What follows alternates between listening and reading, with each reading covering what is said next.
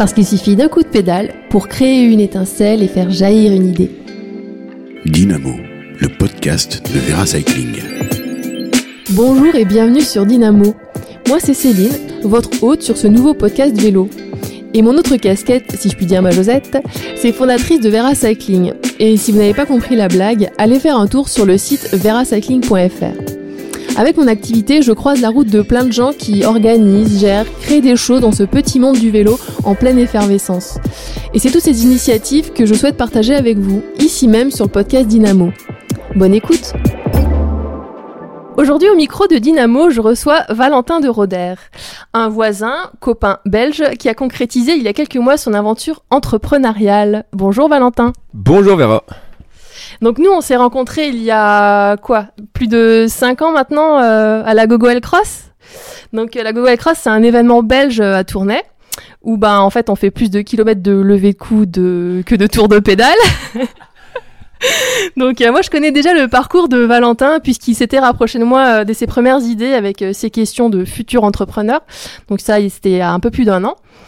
Et il m'a commandé des gapettes Biclou avant même d'avoir ses premiers protos de produits recyclés. J'adore les Belges, vous faites jamais rien comme tout le monde. Donc je voulais partager ça avec vous parce que je pense qu'il y a beaucoup qui se reconnaîtront dans sa démarche ou qui pourront s'en inspirer. Donc déjà, ben merci Valentin d'avoir accepté mon invitation à, venir discuter sur Dynamo. Est-ce que tu peux te présenter? Alors euh, bonjour à tous les écouteurs. Moi c'est Valentin, euh, cycliste polyviolent. J'essaie maintenant d'avoir euh, un maximum d'impact sur notre belle planète avec l'intermédiaire de Biclou, la marque que j'ai lancée en septembre. Et donc pourquoi est-ce que tu as choisi ce nom Biclou? Bien, Un Biclou en langage familier, c'est un vieux vélo un vélo un peu rouillé qui séduit plus forcément, mais qui roule encore toujours et avec lequel on peut très bien euh, rouler.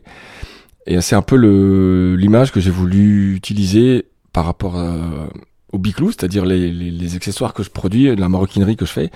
C'est-à-dire que les chambres air qui sont crevées euh, sont généralement jetées à la poubelle directement. Or, moi, j'y trouve une deuxième vie. On peut encore en faire quelque chose et c'est euh, le principe, disons, de l'économie bleue. C'est-à-dire de faire avec ce qu'on a et pas avec ce qu'on pourrait avoir. Et dans les déchets, bah, il y a une mine de, une mine d'or qu'on pourrait exploiter. Et la chambre à air est un premier pas. D'accord. Donc toi, t'appelles pas ça l'économie verte, mais l'économie bleue. Euh, l'économie bleue, ouais, c'est un concept de Gunther Paoli, un Belge qui, est, qui a écrit son livre, du coup, l'économie bleue. Je vous invite à le lire. Euh, L'idée, c'est que plutôt que de partir du postulat que le développement durable, c'est la panacée, L'économie bleue, en plus, va rechercher dans tout ce qu'on jette, on va dire, c'est-à-dire de faire avec ce qu'on jette quelque chose qui est une matière première. Et ça, c'est dans tout, c'est-à-dire que dans la nature, il n'y a rien de se perd, rien de se crée, tout est réutilisé.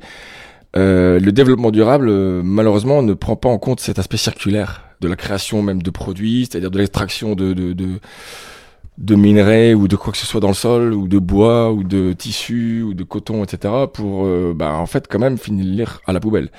Euh, l'idée de l'économie bleue, c'est de créer des choses qui soient euh, réutilisables dans leur première utilité, c'est-à-dire euh, qu'un produit dure le plus longtemps possible, mais aussi qu'on pense dès sa conception à sa réutilisation. Toi, tu veux partir d'un vieux biclou, d'un vieux tas de ferraille, et donc en, refaire quelque chose de neuf. Et donc, tu commences par les chambres à air, et, et pourquoi tu as choisi la chambre à air bah, moi, j'habite pas loin de d'ici, pas loin de Tourcoing, du coup, et on a ici Hubert qui fait euh, La vie est belle, et donc je voulais simplement pas piquer son concept, donc les pneus, c'est pour lui. Et j'ai fait aussi, quand j'ai quitté mon précédent taf, un tour d'Europe des marques, petites ou grandes, qui font de l'upcycling à l'échelle européenne. Et ben, j'ai trouvé dans la chambre à air ce que je cherchais, c'est-à-dire quelque chose qui soit assez large et assez varié. C'est-à-dire qu'en faisant de la maroquinerie avec de la chambre à air, on recrée un matériau, on recrée un panneau, si tu veux, d'un mètre 90 de haut, et qui peut être très très long. Et avec ça, ben, pour l'instant, je fais des pièces qui sont pas très grandes, mais on peut imaginer plus tard faire euh, faire des choses beaucoup plus grandes, de l'industrie ou vraiment remettre ces nouveaux matériaux qui, qui étaient un déchet dans le processus de création, de conception de, de nouvelles matières. Quoi. Et finalement, euh, moi, ce qui m'intéresse aussi, c'est de voir un peu bah, ton parcours, finalement, comment t'en es arrivé à ça, à vouloir euh, voilà, euh, recréer, participer à une économie bleue.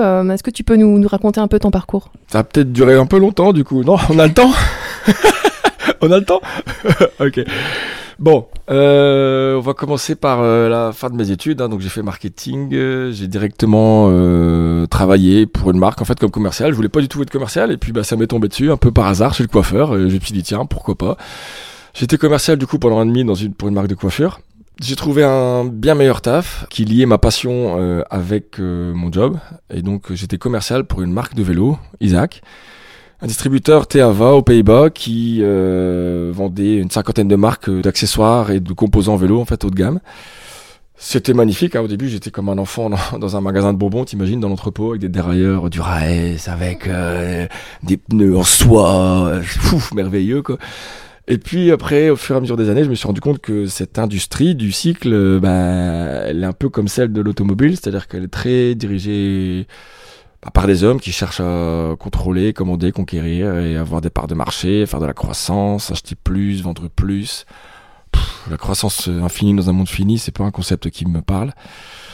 Je pense qu'on devrait tous un peu réfléchir à ce qu'on achète.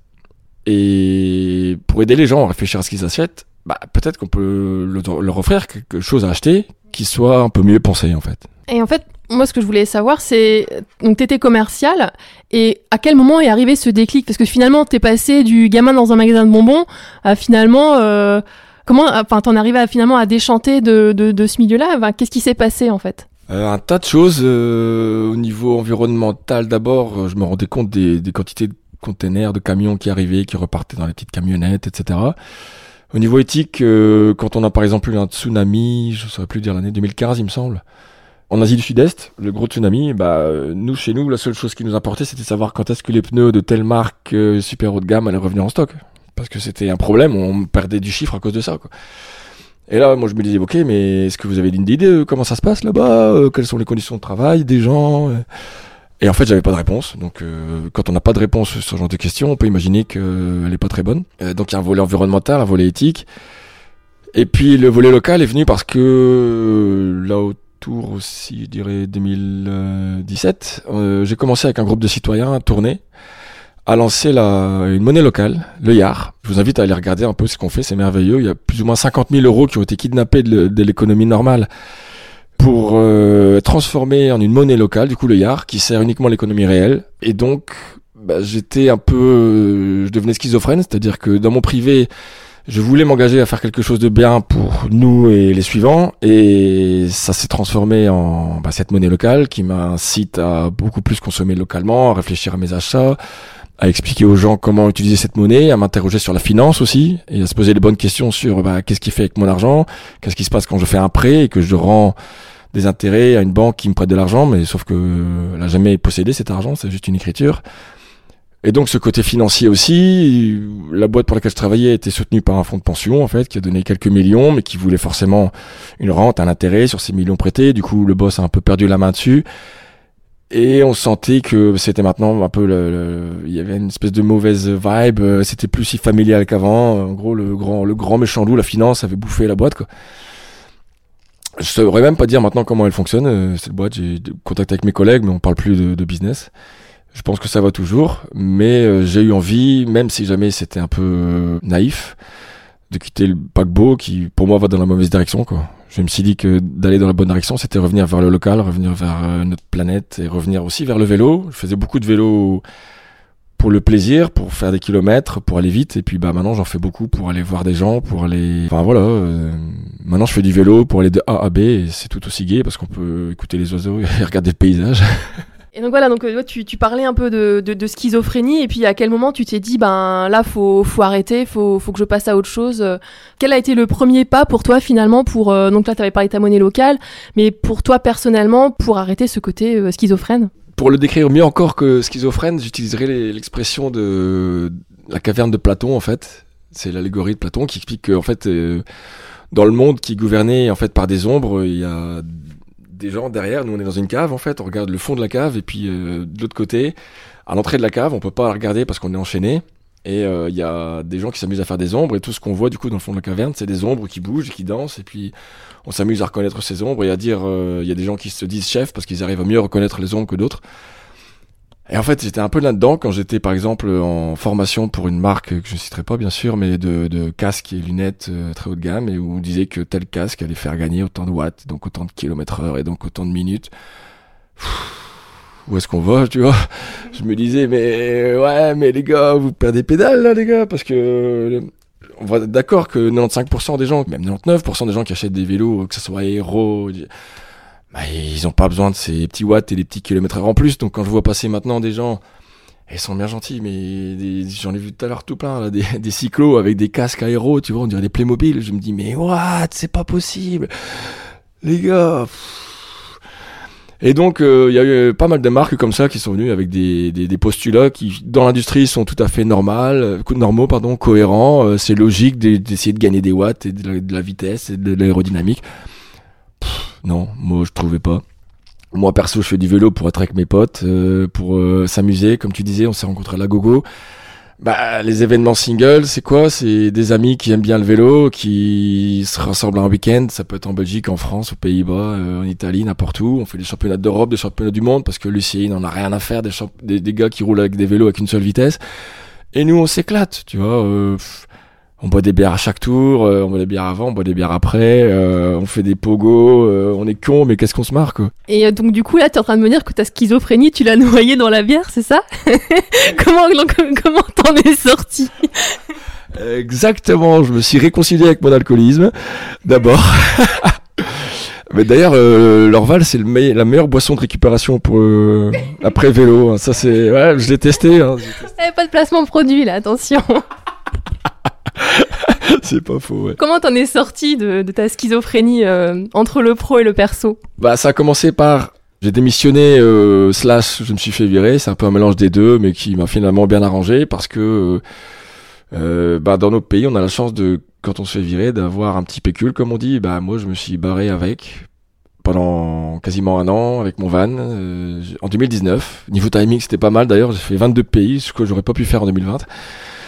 Et j'ai été visiter tous les gens qui, à travers l'Europe, font déjà de l'upcycling avec des pièces de vélo. Donc euh, bah là, on peut citer les noms parce que c'est des gens formidables. Recyclo à Rome, Felvarum à Budapest, euh, Arthur Kopf à Berlin, euh, Chingoma à Turin, Torino. Euh, et toutes ces rencontres, j'en oublie, hein, mais toutes ces rencontres m'ont m'ont conforté parce que leur business model était viable. Donc je me suis dit bah en fait il y a moyen de le faire aussi. Et puis après je me suis dit attends euh, j'habite en Belgique. En Belgique on est quand même euh, un pays qui rayonne de cyclisme à l'extérieur. Hein. Dans n'importe quel pays on le cyclisme va avec, avec, la Belgique en fait. Je me suis dit qu'est-ce qui est possible euh, de récupérer? Et en fait les pneus aussi bien que les chambres à air bah c'est gratuit mais je trouvais que la chambre à air c'était un produit qui était vraiment entre guillemets standard c'est-à-dire que c'est noir et après avoir eu l'idée de les coudre les unes à côté des autres, on, se dit vraiment, bah en fait, on recrée un matériau de base. Pour l'instant, je fais des petits objets, mais ça pourra grandir plus tard. Et j'ai fait mes premiers modèles en septembre. J'ai essayé d'avoir quelques boutiques, j'en ai une dizaine pour distribuer pendant les fêtes. Et donc après être revenu de ce tour d'Europe, pour répondre à ta question, je savais ce que je voulais faire. J'ai trouvé euh, des partenaires euh, locaux qui ont pu m'aider à trouver les fournisseurs, à trouver où aller produire, etc voilà, euh, c'est comme ça que ça s'est créé. Donc toi, tu es parti euh, donc en 2019 pour ton tour euh, d'Europe en van. Et donc, c'est en, septembre 2020 que tu as sorti tes premiers produits. Donc tout 2019 finalement, tout début d'année 2019. T'as pris le soleil. Et donc voilà, donc c'est neuf mois de gestation en fait, on va dire. Est-ce que tu peux un peu nous, nous décrire les, les, étapes finalement de la construction de, de Biclou? Bah en fait, c'était vraiment une collaboration. J'ai trouvé, il me semble en juin 2020, euh, l'entreprise de travail adapté Les Érables euh, à Tournai, enfin Marquin exactement. J'y ai trouvé là-bas un directeur qui fait du vélo, Olivier, si tu m'écoutes. Du coup, on a tout de suite euh, cliqué, comme on dit. Et bien eux, étant donné qu'ils ont, je pense, 140, 150 machines à coudre, ils ont un certain savoir-faire, pour pas dire un savoir-faire certain. Et moi qui n'ai jamais touché de machine à coudre, euh, on a commencé avec eux ben, à regarder ce qui existait déjà, l'adapter pour prendre en compte les contraintes de ce matériau qui était totalement nouveau pour eux, qui est un peu compliqué à travailler, enfin qui est vraiment compliqué à travailler d'après ce qu'elles me disent. Moi je vous avoue que j'ai jamais essayé. Mais je, je comprends bien, c'est un peu rigide mais flexible en même temps, c'est jamais vraiment droit, ça a tendance à toujours vouloir euh, se courber ou onduler en tout cas. Et euh, du coup, ça, ça rejoint un peu une, une question de, de Thibaut euh, qui m'avait envoyé, qui demandait finalement bah, comment tu as trouvé tes prestataires pour recycler la chambre à air? Donc c'est ton atelier de confection, de couture, qui, euh, qui t'aide à les recycler. Alors euh, oui, exactement. Donc moi je leur ramène euh, les chambres à air que je récupère dans les magasins de vélo ou que les gens viennent me ramener. C'est tout un process qu'on a dû mettre en place en fait, mais là-bas elles sont découpées et euh, cousues à nouveau les unes aux autres pour former un panneau. Et ce panneau est ensuite découpé et ça forme des pièces et ces pièces sont cousues à l'exacte image du cuir pour faire pour l'instant des petites pièces mais bientôt des beaucoup plus grandes. Et donc tu disais que tu récupérais des, des chambres à air dans des magasins de vélo. Tu as commencé en local euh, sur des, mais je pense que du coup, je pense ton réseau aussi, le fait d'avoir été commercial avant, euh, finalement c'est quelque chose d'assez important. Est-ce que tu as envie de développer un petit peu ce côté-là? Alors c'est capital. Euh, c'est pour ça que je crache pas du tout dans la soupe et dans euh, cette industrie du cycle qui a fait qui j'étais et qui, qui m'a permis effectivement d'avoir tous ces contacts. Je parlerai, dans mon avis, j'ai dû rencontrer peut-être 200 magasins de vélo dans ma, dans ma entre guillemets carrière de commercial pendant 6 ans quand même. Donc ouais, j'ai dû rencontrer à peu près 200 magasins de vélo ou patrons de magasins de vélo. Ça fait un sacré réseau, euh, ainsi que les autres euh, marques, distributeurs et commerciaux. Donc, euh, ben, sans ce réseau, je serais pas là. C'est-à-dire que j'ai vraiment eu facile à récupérer des chambres à air. Déjà, la première chose, tout le monde, sait, souvent c'est la première question, mais comment tu trouves des chambres à air bah, franchement, les magasins de vélo demandent que ça, vide de leurs poubelles, parce que doivent les payer pour les faire emmener. Donc, euh, tout le monde est gagnant d'un magasin de vélo quand je rentre euh, les visiter maintenant. Au minimum, il a à gagner de diminuer sa facture de d'immondice. Donc, euh, c'est assez positif. Et même s'il veut pas distribuer après mes produits, il y gagne déjà euh, à la base. L'idée, c'est vraiment de créer une filière de valorisation, une filière de tri et de valorisation d'un déchet orphelin. C'est-à-dire que la chambre à air, pour l'instant, ça finit dans la poubelle. Et il y a peut-être d'entre vous qui utilisent des chambres à air pour euh, relier l'arbre au tuteur. Peut-être même dans les écoles euh, où on utilise la chambre à air pour euh, comment dire, en faire un nœud en dessous de la chaise pour que les enfants puissent jouer avec sans que ça dérange leurs camarades. Mais c'est les deux seules options que j'ai trouvées pour l'instant. C'est-à-dire que je cherche encore d'autres d'autres idées. Donc euh, je pense que bah, Biclou a en fait de l'avenir euh, devant lui ou en tout cas de la matière première à recycler, ça c'est sûr. Ça veut dire que là, tu récupères des chambres à air chez, dans des magasins de vélo, des partenaires. Donc en fait, c'est possible que limite, euh, si moi je dépose euh, des chambres à air, même là euh, sur Tourcoing, parce que tu viens aussi euh, euh, à côté là en France, et c'est possible que finalement, si je retourne un magasin de vélo et que je vois un produit Biclou, c'est presque possible que ma chambre à air euh, soit dans un de ces produits là, quoi, finalement. Eh bien carrément, euh, je t'invite à essayer. Tu mets un petit mot, tu mets un petit mot sur la chambre à air euh, avec euh, avec un marqueur qui partira pas au lavage et tu pourras peut-être le retrouver. On pourra, faudra bien chercher, mais on pourra le retrouver. C'est un peu le nouveau concept de la bouteille à la mer, en fait. Ça y est, on, on custom des, euh, des chambres à air et puis on essaie de la retrouver ensuite euh, plus loin dans en cycle de vie, tu vois, un second, dans son second cycle de vie, sa deuxième vie, quoi, finalement. euh. Donc ta marque s'appelle Biclou. Qu'est-ce que tu crées finalement comme produit, comme accessoire pour le moment? Alors j'ai commencé avec euh, en septembre, euh, je me suis dit puisque voilà, on a de la matière première en profusion, quel est le premier produit qu'il faut sortir, quel est le premier produit qui pourrait fonctionner?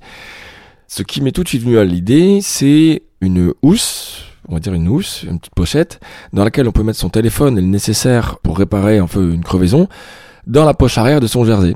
Un peu à l'image de toutes les marques maintenant, en fait, je vais pas en citer, mais qui font ce genre de petites pochettes pour téléphone, parfois un peu plus grandes pour savoir mettre son multi-outil, euh, ses rustines, euh, ah, une rustine qui fait ça? Ou euh, sa chambre à air et tout le nécessaire, sa cartouche de CO2, etc. J'ai donc euh, bah, plus simplement du monde euh, acheté différents modèles, regardé qu'est-ce qui fonctionnait le mieux et on en a fait un qui combine tout ça. C'est le Biclou 44, 48 et 68, donc les trois premières pochettes. Pourquoi je dis ces numéros? Parce que chaque euh, produit Biclou porte un numéro, c'est son nom en fait, et ça correspond à la quantité de caoutchouc qui est recyclé, donc le 44, parce que 44 grammes de, de, de chambre à air ont été utilisés pour le faire ainsi que d'autres pièces dont on parlera plus tard, je suppose. Mais D'accord, donc euh, tu, tu pars euh, comme Chanel, euh, tu fais un numéro 5. Parfum, euh, chambre à air. mais non, non, tu rigoles, mais euh, par contre, l'intérêt en plus d'avoir des numéros, et là j'y travaille. Si jamais il y a des graphistes dans l'audience, dans, dans les éditeurs, euh, vous pouvez me contacter. En fait, j'aimerais un packaging pour chaque, chacun de ces produits. Pour l'instant, il n'y en a pas. hein. J'ai foncé la tête dans le guidon pour avoir des produits et maintenant pour avoir une campagne de financement. Mais il faudra penser à ce que dans les boutiques, il y ait un packaging avec quelques explications, code de AN, code barre et compagnie. Et là-dessus, je voudrais que ce numéro soit en fait un dossard. puisque organisant des courses single, faisant des courses un peu partout, euh, qu'elles soient sérieuses ou pas sérieuses, quand on voit un dossard, c'est toujours un peu. Si t'as déjà fait une course dans ta vie, que tu vois un dossard, ça, ça t'attire un peu l'œil, ça te rappelle cette excitation, cette adrénaline, cette, euh, tu vois.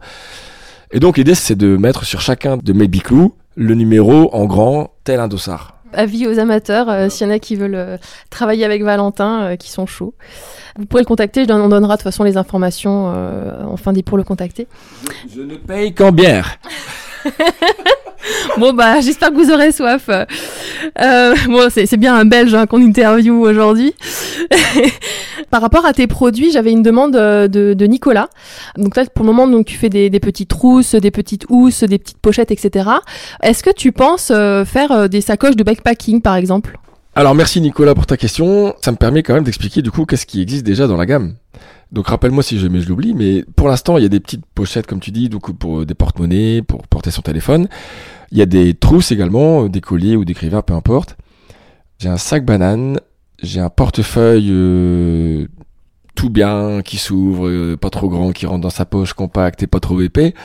Un porte-carte minimaliste des sleeves ou des housses, peut-être on dit en France, pour euh, tablette ou PC portable, donc de différentes tailles. Donc là, jusqu'au 15 pouces, donc c'est plus si petit que ça.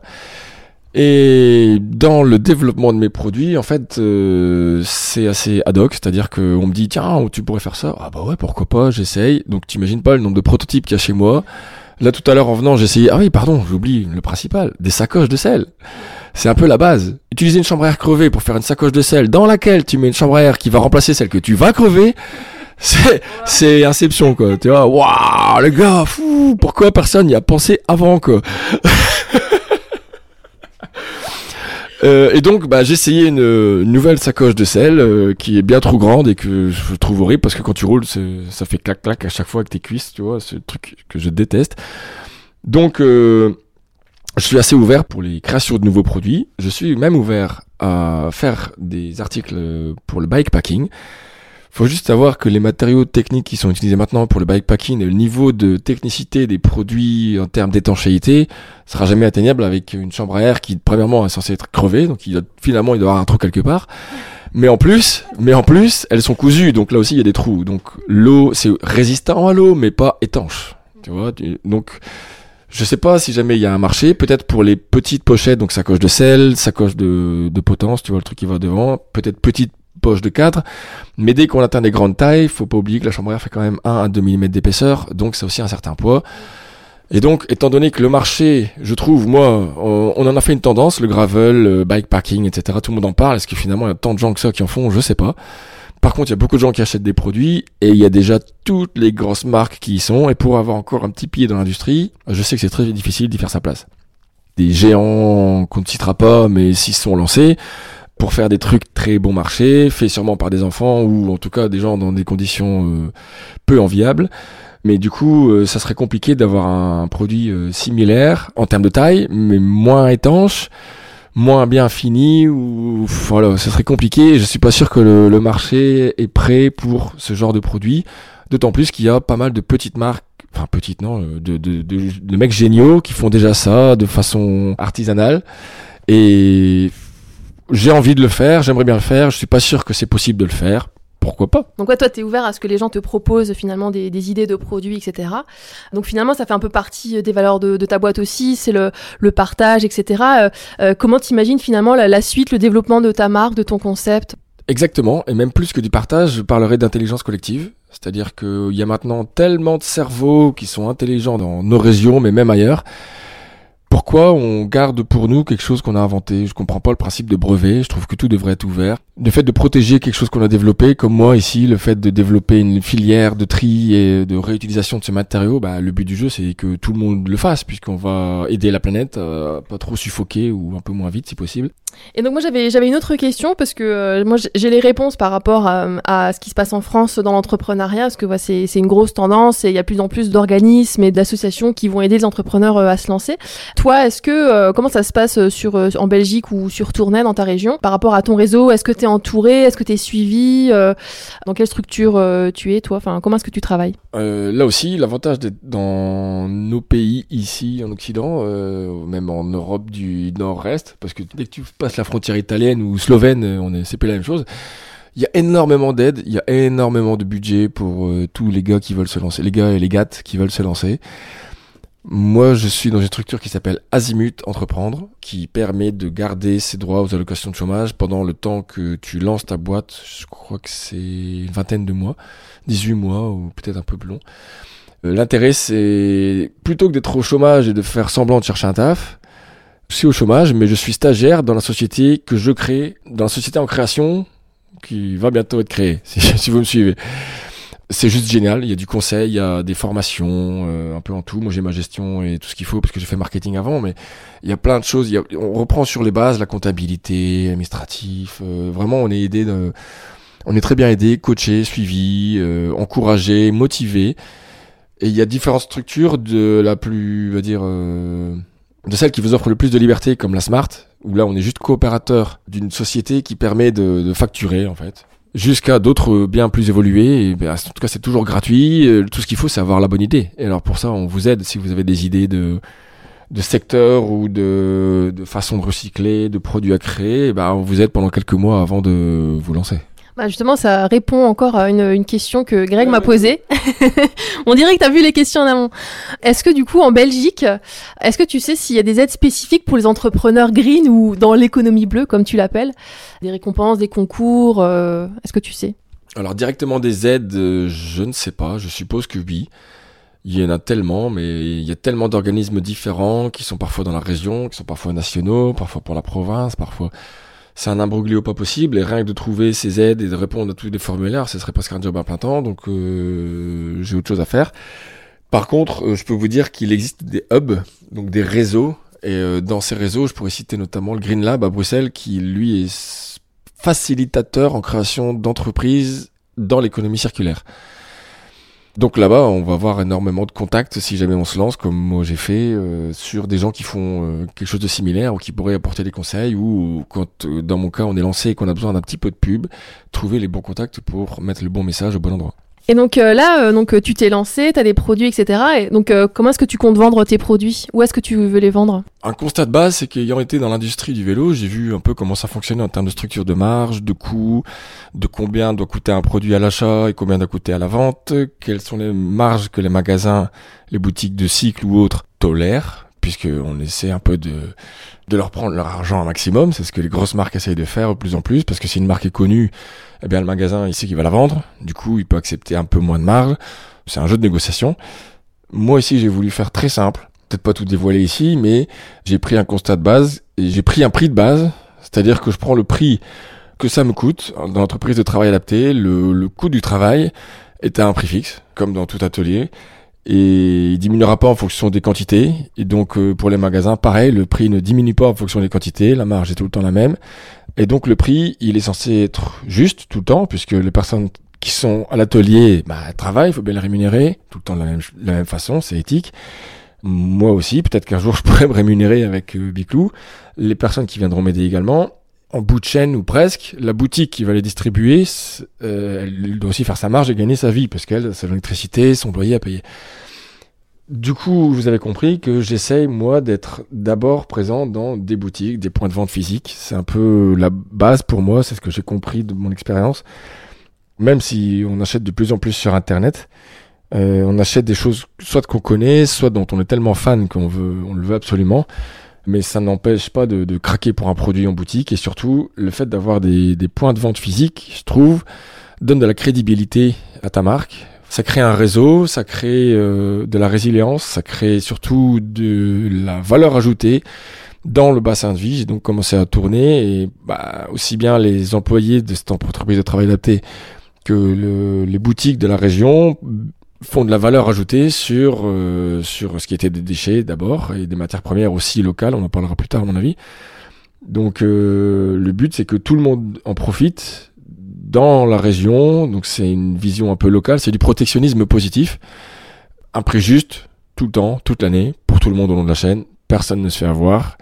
Et je pense, même le consommateur ne se fait pas avoir parce que j'essaie vraiment pas avoir des prix excessifs, de faire un hype ou quoi que ce soit. Non, c'est simplement un certain coefficient appliqué à ce que, euh, au coût du travail et aux matières premières. C'est intéressant ce que tu dis par rapport euh, euh, au prix euh, de l'atelier, par rapport au volume. C'est vrai que moi, souvent, par rapport aux gapettes, on me dit, ben voilà, entre une et, et 100 ou, ou 200 ou plus, ce que je fais rarement, les gens comprennent pas forcément pourquoi la grille tarifaire, elle est pas beaucoup plus intéressante en fait.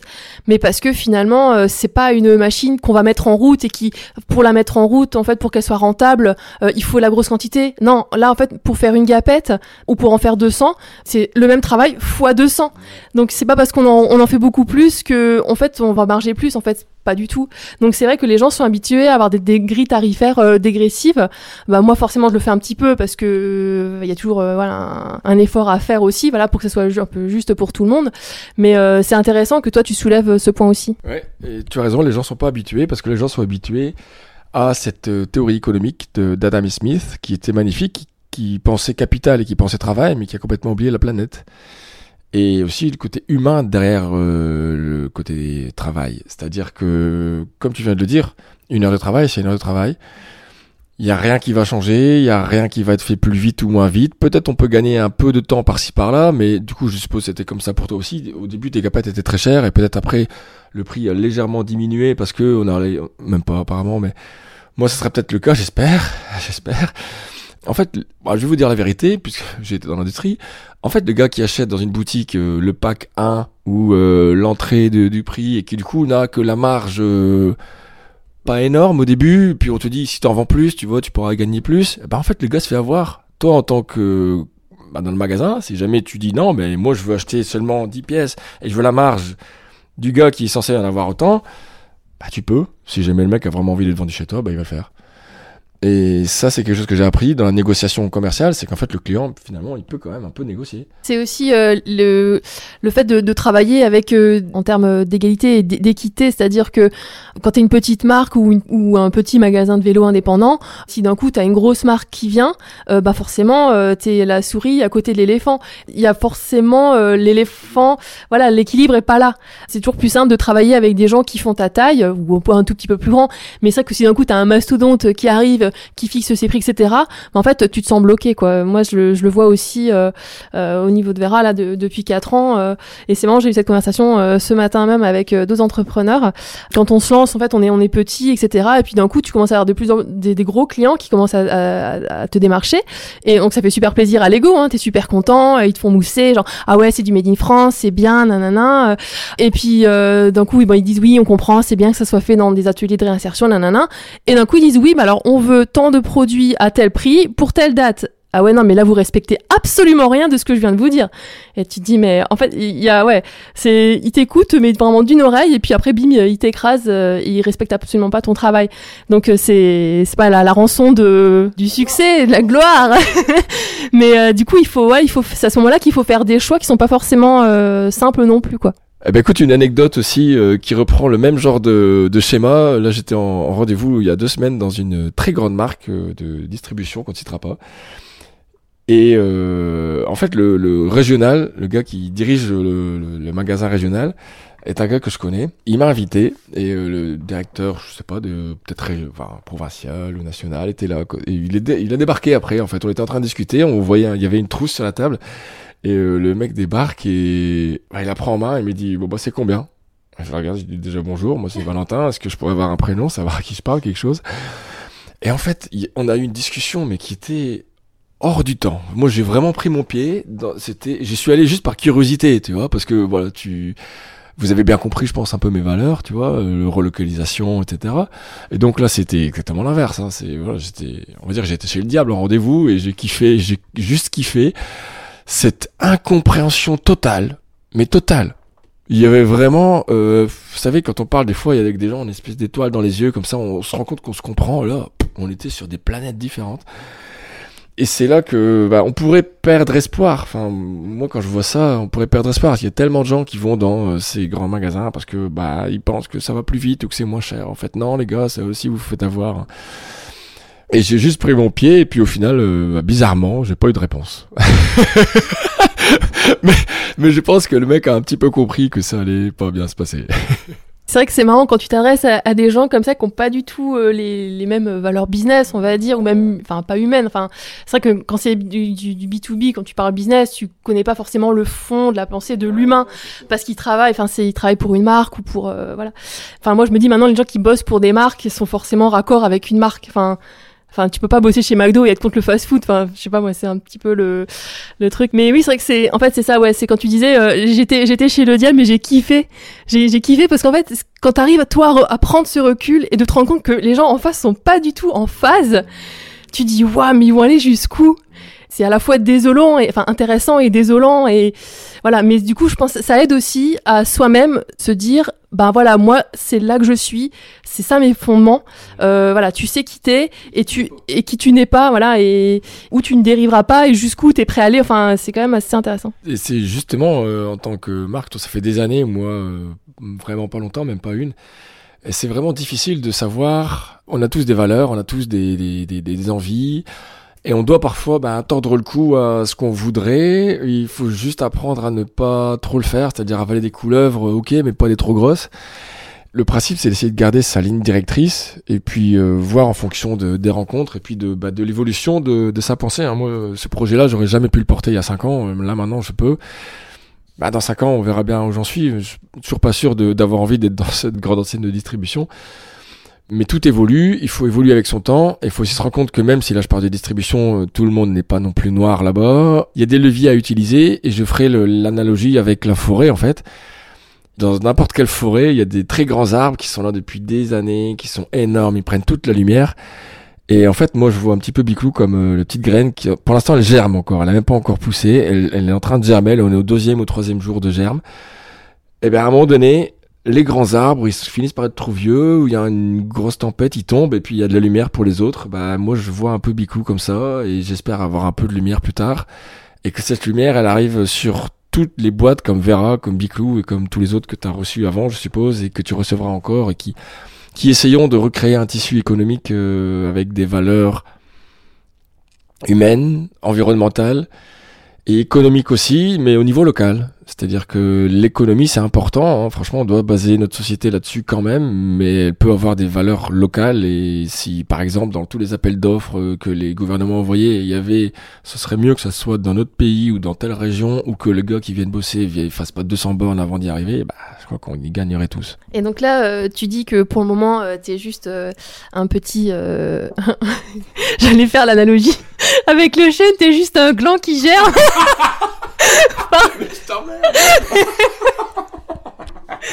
En fait, toi, je suis un gros gland qui germe, exactement. Et donc... Ouais, celle-là, faut qu'on la garde. Ah, Josette était jamais très loin, ça pouvait pas être aussi sérieux et, et, profond et philosophique si longtemps, sans une grosse connerie. Et donc, euh, ce petit gland là qui est dans l'ombre, pour le moment. Ça y est, on a perdu Valentin. et euh, donc euh, finalement, euh, donc, vu que tu encore dans l'ombre, comment est-ce que tu fais pour te faire connaître? J'ai des réseaux sociaux, parce que maintenant c'est un peu indispensable. Instagram et Facebook et LinkedIn.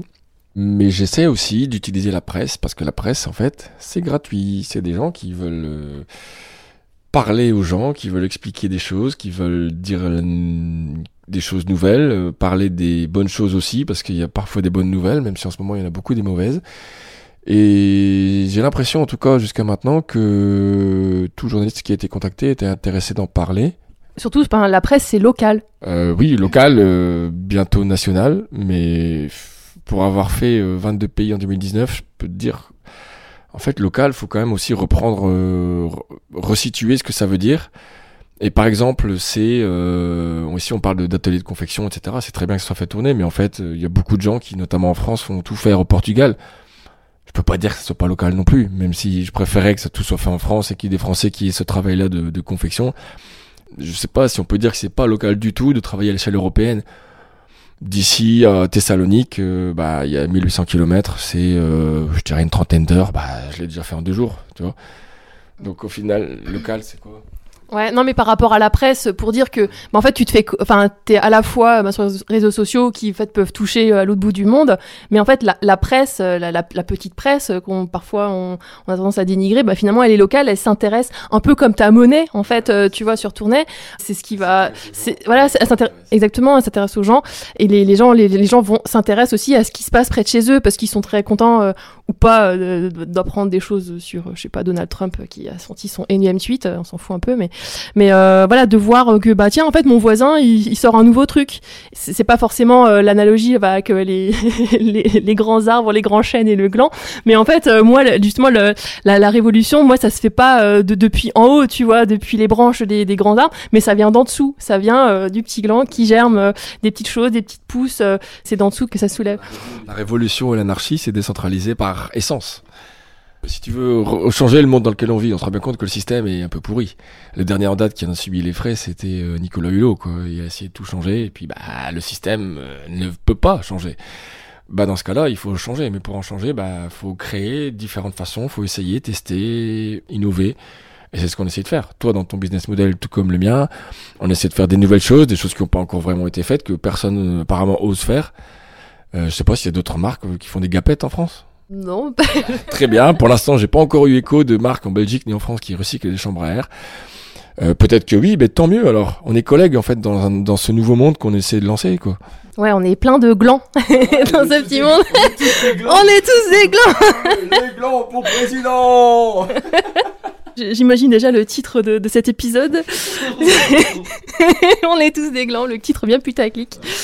Qu'est-ce que tu donnerais comme conseil à quelqu'un qui voudrait se lancer justement dans, dans ce business, qui a une démarche green, bleue, upcycling, euh, que ce soit en Belgique ou ailleurs? Est-ce que par rapport à ton court parcours déjà, euh, est-ce que tu aurais quelque chose euh, ou un truc que tu voudrais te dire au moment où tu as commencé tes démarches? Il y a déjà une chose primordiale, c'est en fait le réseau. C'est-à-dire que seul, on est tout seul et ça peut pas aller. Il faut avoir de l'aide de, personnes autour, si possible de gens proches qui s'y connaissent en, en tchic, en tchac, je sais pas exactement quoi, mais moi j'ai pas mal de gens qui me donnent des coups de main euh, pour des petites choses. Ça peut être juste de la réflexion stratégique, ça peut être euh, de tester des produits, me dire que cette languette euh, est un petit peu trop longue ou que tel scratch ce serait mieux à tel endroit. Faut s'entourer, faut un réseau, et donc c'est sûr que seul de chez seul ça marche pas. Et pour s'entourer, je pense que, comme j'ai dit tout à l'heure, des hubs, euh, il y a moyen de trouver des réseaux, il y a moyen de trouver bah, simplement ses amis, quoi. Ça dépend d'où vous venez, mais je pense qu'on peut tous trouver des gens qui savent, qui connaissent euh, tel ou tel. Enfin, moi, je suis un déneuseur digital. Pendant 2019, j'ai pas touché un seul écran. Donc là, j'ai énormément de mal. Euh, et bah, il y a des gens qui m'aident à faire ça, quoi. Ça prend une partie des bénéfices, mais c'est indispensable c'est indispensable aujourd'hui d'être présent et comme je l'ai bien compris, bah voilà, c'est obligatoire. Il y a d'autres choses que moi je sais faire et qui que peut-être toi tu devrais déléguer par exemple. Euh, chacun fait avec ce qu'il a et euh, avec son réseau, je crois que c'est vraiment, euh, je pense que c'est la clé. Je suis assez d'accord. Bah moi, Vera, ça s'est un peu lancé comme ça aussi. Euh, finalement, euh, bah, c'est d'avoir été euh, avec mes premiers produits, premiers tests sur la Google Cross avec des gapettes. Ensuite, je crois que c'était mon premier event, ouais, il me semble. Que c'était complètement off. Vera, c'était même pas encore lancé. Il y avait pas le site. après, bah, il y a eu la French Divide. pareil, bah, après, j'avais co-créé, co-organisé, on va dire, la French Divide. Donc, pareil, les rouleurs la French Divide, c'était les cobayes avec les premières gapettes. Donc, c'est vrai que le réseau, ça aide finalement à, à se lancer pour se lancer le réseau, bah, finalement, ça fait une bonne transition pour euh, bah, ce, que, ce que tu viens de lancer, une campagne de, de crowdfunding. Tu peux nous dire euh, bah, pourquoi tu as lancé ça, combien de temps ça t'a pris, euh, est-ce que c'est une bonne idée ou pas? Je me marre parce qu'il est en train de faire des signes euh, genre dollar dollar, mais clairement, euh, ou c'est plutôt yar yar yar. Mais euh, on sait, enfin, je, je, me doute très bien que ça n'a rien à voir. est-ce que tu peux nous, nous expliquer? Alors, depuis le, le, 2 mars, une campagne de financement participatif est en cours sur ulule.fr, slash biclou du coup, avec deux O. Le principe d'une campagne de financement, ben, je pense que tout le monde le connaît. C'est plutôt que de faire des emprunts à une banque qui te prête de l'argent qu'ils n'ont pas et te demande des intérêts, de demander à des gens qui ont de l'argent parce qu'ils ont travaillé pour le gagner durement, de soutenir ton projet par des financements, mais aussi par des idées, par euh, de l'aide du réseau. Et donc, euh, c'est en fait une campagne de précommande. Elle va durer jusqu'au 16 avril, il me semble, juste après Paris-Roubaix. Et le principe est que j'aimerais récolter 5000 euros pour financer le lancement des premières séries. Vous allez voir, il y a une dizaine de produits. Certains sont déjà lancés, d'autres sont à l'étape de prototype. Les photos que vous voyez sont les premières. Et on va lancer tout ça, on va acheter les matières premières qui coûtent très cher puisque c'est aussi fait à moins de 50 km de chez moi. Les matières premières hors chambre à air. Évidemment, les, les chambres à air, ça, pour l'instant, je ne dois pas encore payer pour les récupérer, mais il y a un coût logistique au fait d'aller les récupérer, et ça prend du temps, etc. Cette campagne de financement vise à récolter 5000 euros pour pouvoir lancer les premières séries et m'acheter un vélo cargo. Parce que pour l'instant, j'utilise un vélo qui date des années 70 et j'ai une espèce de cage en bois devant. C'est le vélo qu'on voit toujours sur, euh, sur tes photos là, sur, euh, sur lequel tu fais Superman. Exactement, bah ce vélo, euh, puisqu'on parle des cyclistes, c'était le cadre du vélo de mon grand-père, euh, qui était bourgmestre 24 ans dans mon petit village à Rhume. J'ai- J'en ai, récupéré le cadre, je l'ai poncé moi-même à la main, au papier de verre, le truc de fou, horrible, hyper long. J'en ai fait une peinture et je l'ai refait, et c'est un peu la base de l'histoire. C'est que ce vélo-là, il parcourt des kilomètres pour aller récupérer des chambres à air, pour aller déposer les produits, pour tout faire. Et euh, c'est génial, mais bon, c'est pas très, on sait pas mettre beaucoup, donc euh, il faudrait quelque chose d'un peu plus long, un omnium ou voire un bullet. Et c'est pour ça que je vais lancer une campagne de financement. Euh, Il y a bien sûr ce premier palier, puis il y en a d'autres. Vous verrez sur la campagne euh, qu'est-ce que je peux faire ensuite avec. Mais le plus important, c'est le deuxième, c'est d'avoir des gens qui viennent m'aider pour tout ce qui est communication et back office, envoi des commandes, etc. Comme ça, moi, je peux me concentrer sur ce que je sais faire, c'est-à-dire aller visiter des boutiques et placer des produits dans les boutiques. C'est marrant parce que, euh, enfin marrant, je trouve euh, une, une campagne de crowdfunding pour 5000 euros, ça paraît tellement peu. Quand on voit maintenant les, les campagnes, il y en a qui cherchent, je sais pas, 100 000, 300 000 pour des trucs. Et là, et là d'un coup, 5000 euros, en fait, c'est vraiment pour des petites choses euh, basiques, en fait. C'est pour pouvoir prendre des bonnes photos, pour pouvoir... euh, et marrant, ça fait vraiment écho au reste du projet, quoi, en fait. Ouais, c'est- la décroissance heureuse. Moi, ce dont j'ai vraiment besoin maintenant, c'est un vélo cargo. Euh, Il y a plein d'autres choses. hein. Il y aurait un site internet performant. Il y aurait, euh, bien sûr, en termes de personnes, euh, il y a énormément de, de compétences que je n'ai pas. Et ce serait génial de pouvoir payer des gens pour le faire. Mais on va les étape par étape. Je veux pas brûler justement ces étapes. J'ai déjà été la tête dans le guidon pendant trois mois, histoire d'avoir maintenant dit, alors, pardon, cinq mois, pour avoir maintenant des produits euh, à vous proposer dans cette campagne de financement. J'ai zappé beaucoup trop de choses. Euh, il va falloir d'ailleurs, une fois que ça sera fini, euh, retabler un peu euh, tout ce qui n'a pas été fait dans une création de marque. Et je ne te cache pas qu'en fait, euh, ça pourrait très bien faire 100 000 ou 300 000 euros cette campagne. hein. Euh, Le premier palier de 5 000 euros, il y avait déjà 25% en une journée en fait. Donc euh, j'ai bon espoir d'atteindre 100, 200, voire même plus de cet objectif. Et tout ça va dépendre en fait de cette couverture médiatique dont on parlait tout à l'heure. Bah, j'espère que cette couverture médiatique, cet épisode de Dynamo euh, fera partie de cette couverture médiatique et qui va te faire exploser la cagnotte à 101%. voilà. Alors je, donc là, je pense qu'on a, on a un peu fait le tour de, de toutes les questions que moi j'avais. Je sais pas si tu voulais rajouter encore euh, quelque chose. Ouais, il y a juste une chose, c'est que je parle plusieurs fois du coup des matières premières. C'était pour moi primordial et je sais pas comment j'ai fait pour trouver des fermetures éclairs faites en Belgique. Euh, de la doublure aussi, malheureusement polyester, elle doit pas venir de Belgique, mais qui était par contre imprimée ici. Et des rubans rigides qui eux viennent d'un fil qui est aussi réalisé en Belgique. Et ça, bah, je suis plutôt content, quoi. Sans avoir vraiment fait exprès, euh, il se trouve que à moins de 50 km de chez moi, je suis trouvé tous les, les producteurs qui font les pièces détachées dont j'ai besoin. Et c'est pour ça que j'essaie de me limiter en termes de produits à ce que j'ai déjà comme matière première, autre que la chambre à évidemment. Et euh, on va essayer de faire toute une gamme juste avec ça. C'est juste le- la base en fait d'essayer quoi. C'est pour ça que j'ai pas encore fait de, de ceinture parce que j'ai fait pas mal de recherches pour trouver des boucles faites dans la région. D'ailleurs, je devrais peut-être demander à Hubert. J'ai pas encore trouvé de boucles faites dans la région ou si c'est le cas, euh, à Nivelles j'avais trouvé, mais c'est pas du tout adapté à la mode. C'est même un message d'ailleurs. Si jamais vous avez des boucles de ceinture ou si vous savez où on fabrique des boucles de ceinture plus ou moins adaptées à la mode, mais enfin, dites-le moi. De toute façon, quand on se lance, il faut peut-être euh, éviter aussi d'avoir euh, trop de produits d'un coup euh, pour pas perdre son identité et puis d'avoir des produits phares, etc. Pour t'es déjà perdu avec 10 produits, mais c'est beaucoup 10 produits, moi je trouve. Voilà, voir euh, les, lesquels vont fonctionner le mieux, etc. Et je trouve le fait aussi d'avoir le challenge de d'avoir euh, euh, des, des matières premières, enfin pas restreintes, mais euh, de faire avec ce qu'on a déjà. Euh, Naît la créativité.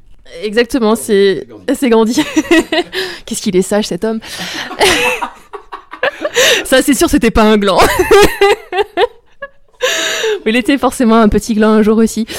Euh, donc ouais, non, c'est c'est un, c'est un bon challenge ouais, de partir euh, juste avec ce qu'on a. Enfin moi c'est pareil, j'ai deux fournisseurs, j'ai et mon imprimeur euh, et ma confection et en fait avec leur leur savoir-faire, je, je fais déjà des produits.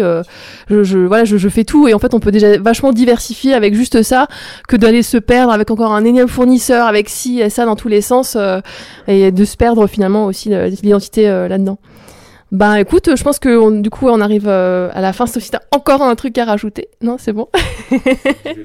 Faites du vélo, ouais.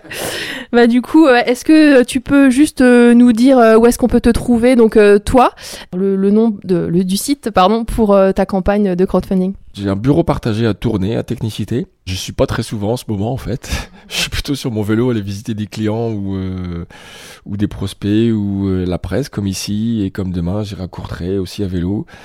Et où trouver les biclous Mais pour l'instant, euh, je n'ai pas à ma connaissance de boutique en France. Non, j'ai pas de boutique en France. Ça sera très bientôt le cas, je- j'en suis sûr. J'ai déjà eu des demandes, mais euh, juste avant les fêtes, ça n'a pas été possible euh, niveau colis et compagnie.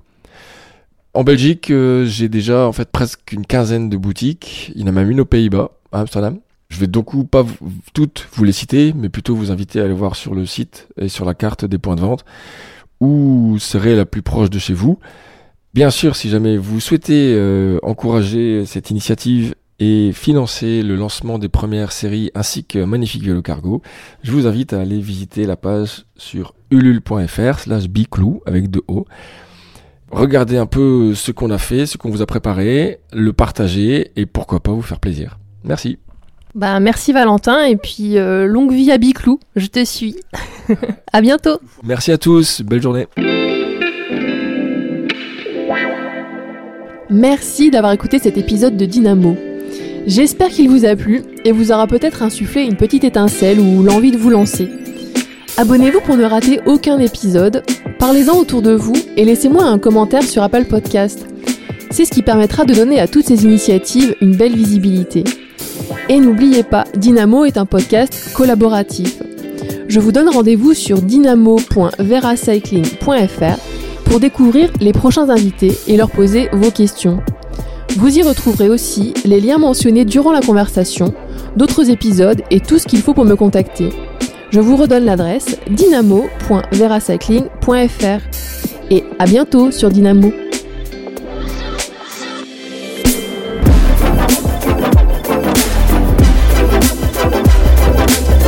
Dynamo, le podcast de Vera Cycling.